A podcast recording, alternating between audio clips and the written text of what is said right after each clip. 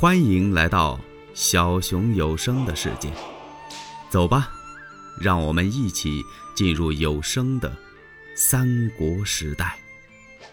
关云长在阵前刀斩了华雄，他高挺着胸膛，微合着二目，手捻长髯，提着华雄的首级走进了大帐。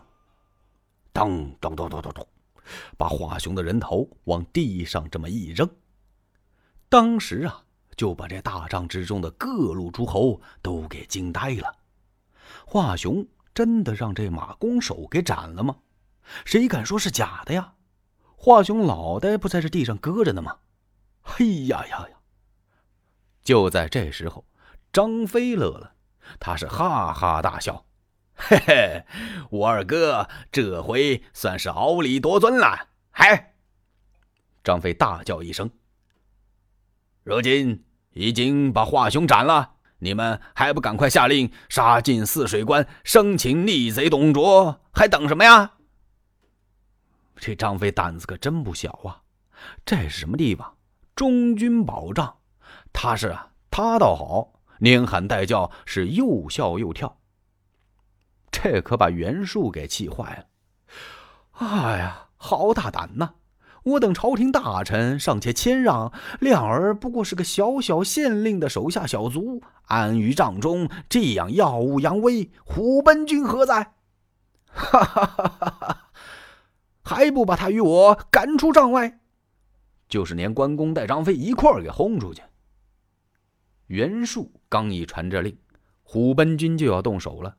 曹操赶忙站起来：“哦哦，且慢。”公路此言差矣。袁术号叫袁公路啊，说你这话说的不对。攻上过法，何计贵贱呢？曹操这话说的有理呀。你别管人家是马弓手不弓手，官职多大，但是人家把大将华雄斩了，那下没话说。你名气大，本事高，你连朕都没赶上。曹操就把这虎贲军呢给拦住了。袁术挂不住了，他看了曹操一眼。哎，好，既然是孟德如此袒护这几个小卒，哼，袁术告退了，就我不干了。曹操赶忙堆下笑脸过来，把袁术给拦住了。哎，公路何必如此啊？快息怒，请坐。说着。冲关羽和张飞递了一个眼神，那意思你们退出去吧。然后曹操又悄悄嘱咐自己的中军官，赶快把关张二位将军让到我的大帐，给他摆酒贺功。曹操这番做法呀，博得了在帐中的各路诸侯暗挑大指，冲曹操点头，意思好像是：孟德，这事儿你办的对。这时候的袁绍呢？看了他兄弟袁术一眼，那意思啊，就是用眼神制止了袁术，好像是说你太莽撞了。开始，关公请令上阵的时候，我也不太同意，我也觉着丢人呢，因为我是十八路诸侯的总盟主，让人家华雄连斩我几员大将，我派人派不出去了，派个马弓手。可是人家曹操那话说的有理呀。功赏过罚，何计贵贱呢？你是我的兄弟，我是总盟主，你呢是总崔粮官呐。整个全军的命脉都在你我兄弟二人手里，这做什么事儿啊？咱得三思而后行。那意思啊，得有点身份。袁术只好忍下这口气，袁绍这才一摆手。三张贺功。不管是谁把华雄杀了吧，反正是杀了，杀了敌将就得庆祝啊！大锤大擂，大排宴筵。那么华雄那些人呢？那些残兵败将呢？败回了泗水关，报了李肃。这李肃啊，每天就跟着华雄出阵，华雄在那作战，他在那观阵，唯独今儿个他没出来。这李肃正在帅府背着手啊，在那儿溜达消食呢，因为他心里有底了。华雄真不是说大话，难怪他在相国董卓跟前讨令，说是杀这伙这诸侯啊，就像探囊取物一样，果有此本领。一照面杀了各家诸侯四员大将啊，一天杀了四个，十天四十个，杀这么个个月二十天的，这伙子反叛诸侯，焉能不败？所以李肃挺踏实。如今一听禀报，什么？华雄叫一个红面将军给斩了，在马前都没走一个回合，这可把李肃给吓坏了。他当即写下告急文书，派人连夜送往京师，递交到相府，交给董卓。这董卓现在在干什么呢？呵，自从华雄和李肃带兵走了之后，董卓啊，朝也不上了。这整天是歌舞升平、寻欢作乐呀，因为华雄的人马一到泗水关是捷报频传呐，这董卓能不高兴吗？所以他是白天喝，晚上跳啊。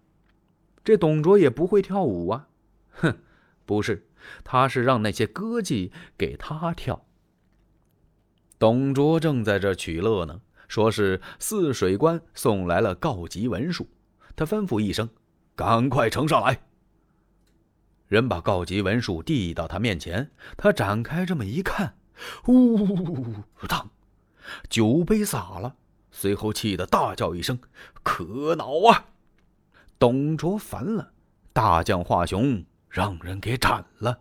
他这一攒桌子，把那歌妓全吓跑了，以为这位相国跟他们发火呢，其实不是。董卓赶忙拿着这封信跑上大堂，吩咐一声。击钟鸣点，当当当当当当当当当当当当当当当当当当，钟点齐鸣。这时候，李儒、吕布就都来了。董卓把这告急文书让李儒看看，李儒看完之后，心里是通通直跳啊，可把他给吓坏了。哎呦，袁绍这些诸侯这么厉害，手下一员红面大将就把华雄给斩了。那么大的华雄，在人家马前连一个回合都没走下来，这太可怕了。他一抬头，看见董卓正用眼睛盯着他呢，吓得李儒啊镇定了一下。啊他虽然心直跳，可是表面上还得装作沉着冷静，尽量别让董卓看出来。李儒微微一笑：“哈哈，相国您不必担忧，胜败君家常事。”这伙子诸侯虽说杀了咱们大将华雄，也没什么可惧的。我倒有一个办法。哦，快快讲来。啊，是，我想相国您应该是大驾亲征啊。这叫水未来先叠吧，因为咱们京师与泗水关咫尺之遥了，相邻的太近了。如果这伙子反叛诸侯要进攻泗水关，他的人马就像大水决了口子一样，很可能包围了咱们京师。到那时候，咱们手脚就施展不开了。嗯，言之有理，我马上新兵。且慢，您啊，在新兵之前，还应该办一件大事。赶快讲来。欲知后事如何？且听下回分解。喜欢小熊的话，请点赞、订阅、加关注，当然评论也是可以的。你们的支持是小熊最大的动力。